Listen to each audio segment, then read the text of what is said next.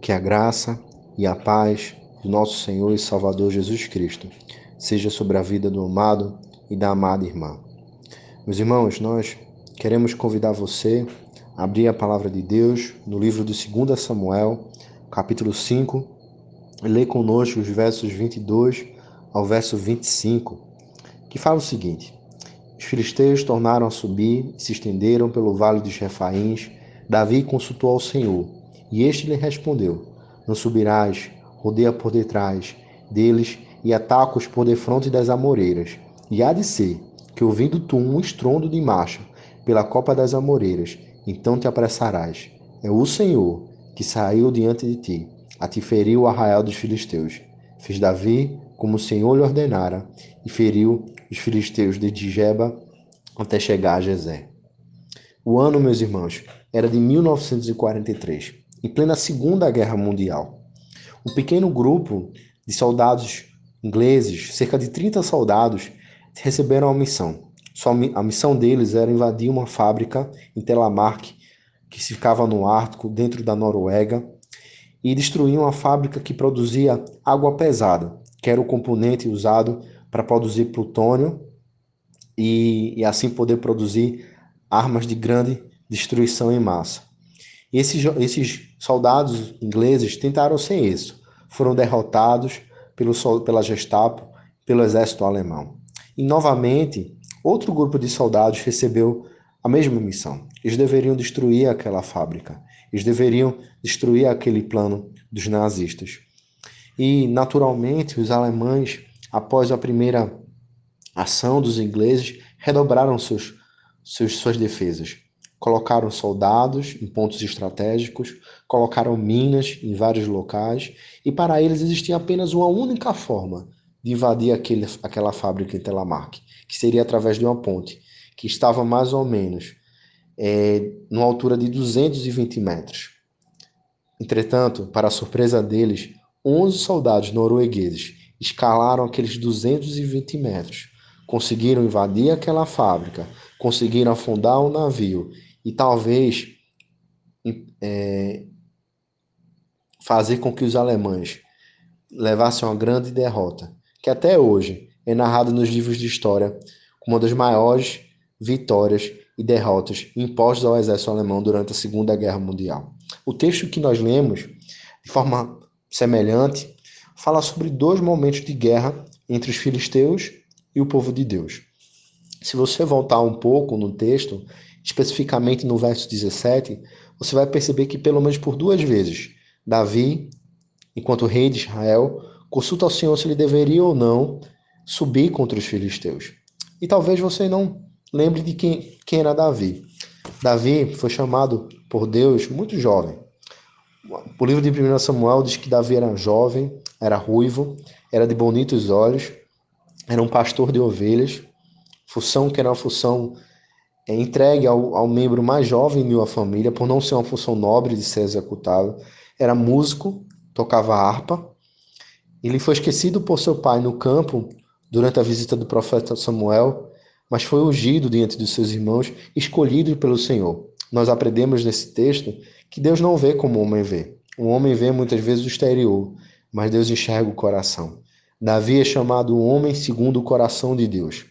E nós não podemos esquecer que Davi é mais do que um jovem, do que um pastor, do que um próprio rei sobre Israel, o segundo rei de Israel. Mas é o tipo de Cristo. A teologia vai nos mostrar, inclusive, que a sua luta como, contra Golias não era apenas a luta de um jovem contra o gigante de cerca de, cerca de mais de 3 metros de altura. Mas era a luta que representava Cristo na condição de Davi, lutando e nos libertando do pecado, da morte. E, e nós podemos ver Israel, que, nos, que representa o homem, morto nos seus delitos e pecados, morrendo de medo. Nós vamos ver que Davi sofreu como poucos sofreram. Foi perseguido por Saul, viu seu amigo morrer, Jonatas, atraiu homens amargurados, endividados, angustiados, mas Deus o fez reinar sobre Israel. O próprio sofrimento que Davi passou apontava para o sofrimento que o próprio Cristo passaria. E, meus irmãos, quando nós nos voltamos para esse texto, Esse texto onde o rei Davi consulta o Senhor por duas vezes, podemos tirar três preciosas lições para as nossas vidas. A primeira lição é que nós vemos por duas vezes o rei Davi consultando o Senhor se ele deveria subir contra o exército dos filisteus. Meus irmãos, como isso traz um aprendizado aos nossos corações. A palavra de Deus fala aqui, através do profeta Jeremias, no capítulo 29, versículo 13, diz o seguinte: Buscar-me-eis e me achareis quando me buscardes de todo o vosso coração. O Senhor nos promete que nós, nos promete que nós vamos encontrá-lo quando buscarmos de todo o nosso coração. A palavra de Deus diz que perto está o Senhor, diz que tem coração quebrantado e contrito. Não desprezarás, ó Deus. O nosso Deus está perto de nós. Ele é transcendente, ele é o Deus criador, está acima da nossa compreensão, mas é o Deus que está perto de nós. O próprio Jesus disse que estaria conosco até a consumação dos séculos. Temos também uma seguinte lição: a lição que quando nós buscamos o Senhor, quando nós buscamos a sua orientação, ele nos responde. Assim como o Senhor respondeu às consultas de Davi, o Senhor nos responde através da sua palavra. Veja comigo o Salmo 32, versículo 8, onde o próprio Deus responde à oração do salmista dizendo o seguinte: Instruir-te-ei e te ensinarei o caminho que deves seguir, e sobre as minhas vistas te darei conselho. O nosso Deus promete aconselhar e promete instruir o seu povo. O nosso Deus não nos desampara. Terceira e última lição, meu irmão. E nós vemos que diante de um exército que vem com, de um exército que, que ameaça o povo de Deus, diante da consulta que o povo de Deus faz ao Senhor, diante da resposta do Senhor, o Senhor não fica inerte. O Senhor, ele, Davi relata que o Senhor é como se tivesse rompido as fileiras inimigas no versículo 20, como aquele que rompe as águas. Davi viu a ação de Deus na sua vida e na vida de Israel.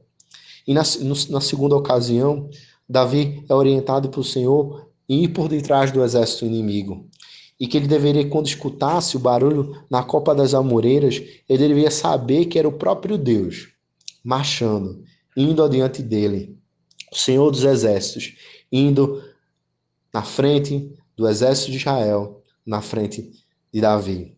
Meus irmãos, a terceira lição é que Deus é o Deus que luta as nossas lutas. O Senhor dos exércitos vai adiante de nós.